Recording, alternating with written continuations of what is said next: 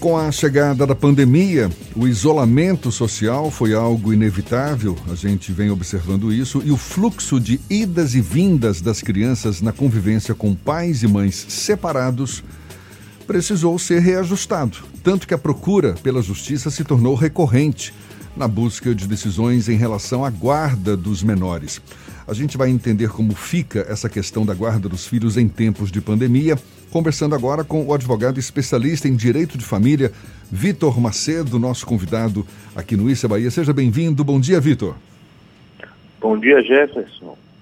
Bom dia, Fernando. Para mim é um prazer sempre falar com vocês do Issa Bahia e principalmente esclarecendo dúvidas referentes ao direito de família. Estou aqui à disposição para a gente bater um papo sobre a guarda nos tempos de pandemia. Prazer todo nosso, Vitor. No caso da guarda compartilhada, como é que ficou essa, ou como é que está, não é, essa questão? Como é que ela tem sido resolvida para garantir a segurança da criança em tempos de Covid-19?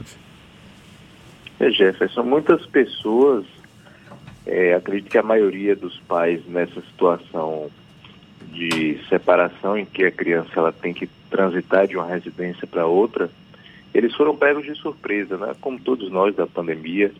Então, isso foi uma situação nova para todos nós, não só para eles, mas para a própria justiça também. Em um primeiro momento, as pessoas começaram a fazer uma espécie de modulação do modelo de convivência, então passaram a, de forma consciente, entender que era muito melhor é, manter o isolamento e fazer uma compensação futura até desse período de convivência mas algumas outras pessoas não compreendiam dessa forma porque entendiam que o contato presencial ele é necessário e mantiveram a circulação das crianças ainda que isso apresentasse um risco, não é? Então a justiça ela começou a formar uma jurisprudência no período da pandemia, muitas é, decisões começaram a sair de uma forma é, autorizativa, né, permitindo que fosse feito, feita a circulação das crianças, ainda que seja no período de pandemia, mas outras suspenderam imediatamente as visitas. Então a gente não tinha nada ainda muito definido.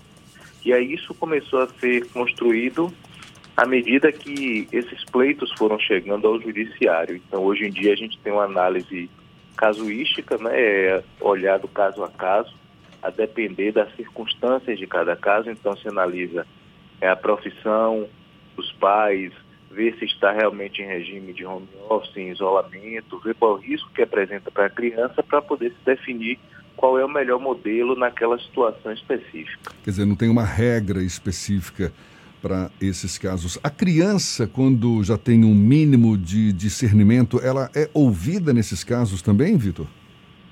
É importante ser ouvida nesses casos também, porque assim, se a criança ela tem um discernimento, ela tem como saber o que é está se passando na sociedade e isso gera para ela um certo receio, né? Isso a gente acrescenta um componente psicológico, porque a criança também ela fica com medo de ficar exposta a esse risco de contágio que a gente está passando nesse período. Então é importante ouvir a criança se ela tiver condições de manifestar de forma consciente a opinião dela. Então isso a gente já aconselha em casos, em situações não excepcionais, mas nesses casos de isolamento principalmente, em que há um, um cerceamento da circulação, não é? A gente aconselha que ouça a opinião da criança para evitar também que isso sirva como uma forma de pressão psicológica para que ela tenha que ou ela tenha que ficar em isolamento, sendo que é possível de forma consciente, de forma madura, né, entre os pais isso ser definido. Em caso de litígio, Vitor, como foi resolvido nesse momento em que até os próprios trabalhos da justiça acabaram limitados e alguns relacionamentos, quando acabam envolvendo um filho, uma criança, acaba tendo um nível de tensão ainda mais extremado. Como funcionou em casos de litígio? O, a justiça teve que fazer audiências? Como foi essa, essa, essa tramitação num momento como esse? É, Fernando, assim, o que a gente tem é, entendido até como louvável da, do Poder Judiciário foi que o Poder Judiciário ele não parou nesse período de pandemia, né? E a gente entendeu que o Poder Judiciário realmente é um serviço essencial e que a população necessita da atuação do Poder Judiciário para resolver suas questões. Então, nesse período de pandemia, começaram a chegar essas demandas novas para o Poder Judiciário resolver e, num primeiro momento, o Poder Judiciário ele também não sabia como resolver. Então, nós tivemos acesso a muitos despachos e muitas decisões que transferiam para os pais, né? na verdade, é, determinavam que os pais definissem entre eles a forma e o modelo de convivência que seria utilizado a partir daquele momento. Mas o que nós entendemos é que a finalidade do Poder Judiciário é que ele é utilizado como último recurso. Então, se eu recorro ao Poder Judiciário para definir uma determinada demanda que eu não estou conseguindo resolver, é porque eu preciso que ele se posicione sobre aquela questão. Então, o Poder Judiciário, ele, no momento em que foi é, instado a se manifestar, ele começou a analisar casuisticamente, né, em cada caso, e estabelecer determinados parâmetros. Então, quando atualmente, depois de cinco meses de pandemia, quando eu chego com a demanda dessa Poder Judiciário, vai analisar quais são aquelas circunstâncias que estão delimitando aquele caso. Então, eu vejo se eu estou tratando de um profissional da área de saúde, né, um dos pais, para poder determinar que a criança fique em isolamento porque aquilo apresenta um risco de contágio maior, ou eu vejo se aquele pai está trabalhando em uma determinada atividade que exige uma circulação dele, agora que as atividades estão retornando, para poder proteger a criança, porque as próprias crianças e os adolescentes, é, as escolas elas têm ficado em regime telepresencial. Então, para o exercício das atividades da criança, ela não precisa sair de casa. É muito mais para que se mantenha um convívio presencial com os, os genitores, não é? E com o restante da família, se possível, mas que pode também ser realizado, como tem colocado, sido colocado nas decisões, de forma através do, do, do, telefone ou dos meios telemáticos que nós chamamos, né, que são os aplicativos que permitem videoconferência. Os pais que eventualmente tenham algum tipo de problema nesse sentido, por exemplo, uma família que os pais não chegam a um entendimento sobre como deve ser a guarda, apesar de haver um acordo prévio no passado, e aí, durante a pandemia, um pai não deixa que a criança fale com a mãe durante o período que está com ele por telefone, ou o contrário. Como proceder para evitar que haja um maior tensionamento nessa relação, não entre os pais, porque isso já é tenso por natureza, mas que isso não encontre um reflexo na relação da criança com os próprios pais? Nós que trabalhamos com direito de família, nós sempre aconselhamos que essas demandas, para evitar esse maior tensionamento, que elas já são é, por si só tensionadas, né? a gente sempre aconselha que isso tente ser resolvido de uma forma é, consensual ou com, com um, o diálogo possível.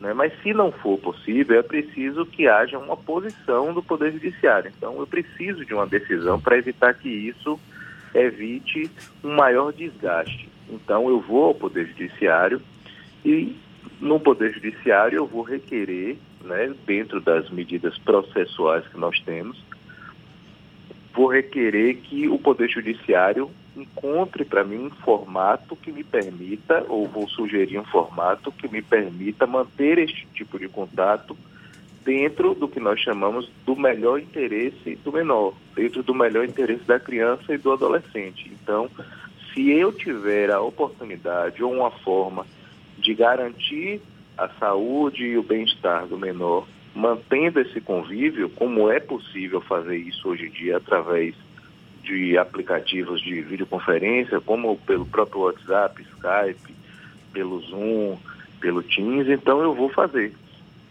evitando que haja essa circulação do menor para não expô-lo a esse risco, né? Tudo bem que o direito de família não tenha previsto, não é, como ficaria a guarda em situações como essa que a gente está vivendo agora. É um caso inédito, como você mesmo disse, é, procura-se buscar o consenso e o bom senso também. Agora, transferir essa responsabilidade para os pais. É, no caso, casal em litígio, não é até certo ponto inaceitável, porque busca-se a, a, a posição da justiça exatamente para resolver o problema quando não há esse acordo. Né? Você diz que em alguns casos a justiça transferia para os pais essa responsabilidade? É, assim, na verdade, há inicialmente uma transferência dos pais para a justiça, para a resolução dessa questão, não é? Porque isso decorre do próprio dever parental de exercício e dever de convivência, porque na verdade a criança ou adolescente ele não tem apenas é, o, a obrigação de conviver com seus pais. Né? Aquilo é um direito da própria criança e do adolescente de conviver com seus pais. Então, na verdade, a partir do momento em que eu procuro o Poder Judiciário, eu transfiro para a mão de um terceiro essa decisão. Mas, se eu chego a esse ponto de procurar o Poder Judiciário, é porque eu preciso que o Estado se posicione sobre uma questão que eu não consigo resolver. E nós temos visto também é que esse posicionamento do Poder Judiciário ele tem sido muitas vezes é, de uma forma omissa, não é porque assim, é, eu não posso chegar em um determinado processo, como nós tivemos situações já no escritório, e dizer que é preciso que os pais resolvam isso de forma consensual. Se eu estou chegando ao Poder Judiciário, que a gente considera que é o último recurso que a gente tem para resolver uma demanda, é porque eu preciso que aquele terceiro, né, o Estado, se posicione sobre uma relação que eu já não consegui resolver entre dois particulares e por conta disso eu preciso de uma decisão. Então eu não posso, naquele momento, dizer que é preciso encontrar um consenso. Não, eu preciso dizer que para garantir que aquela criança tenha uma convivência saudável, ela tem que ser realizada daquela forma. E aí outras decisões já colocam que, apesar de haver a suspensão presencial das visitas nesse momento, para garantir a segurança e a saúde das crianças, eu tenho que garantir também um acesso em horários previamente determinados, e as decisões já trazem isso, em horários previamente determinados e dias pré-determinados através dos aplicativos de, vi de videoconferência. É mais um aprendizado, com certeza, não é, Vitor? Com certeza, com certeza, Jefferson. Vitor Macedo, advogado especialista em direito de família, conversando conosco aqui. Muito obrigado pela sua disponibilidade, pela atenção dada aos nossos ouvintes. Um bom dia e até uma próxima, Vitor. Muito obrigado, Jefferson. Muito obrigado também, Fernando. Agradeço meu nome e em nome do escritório Santos Sinovelli também. Um bom dia a todos.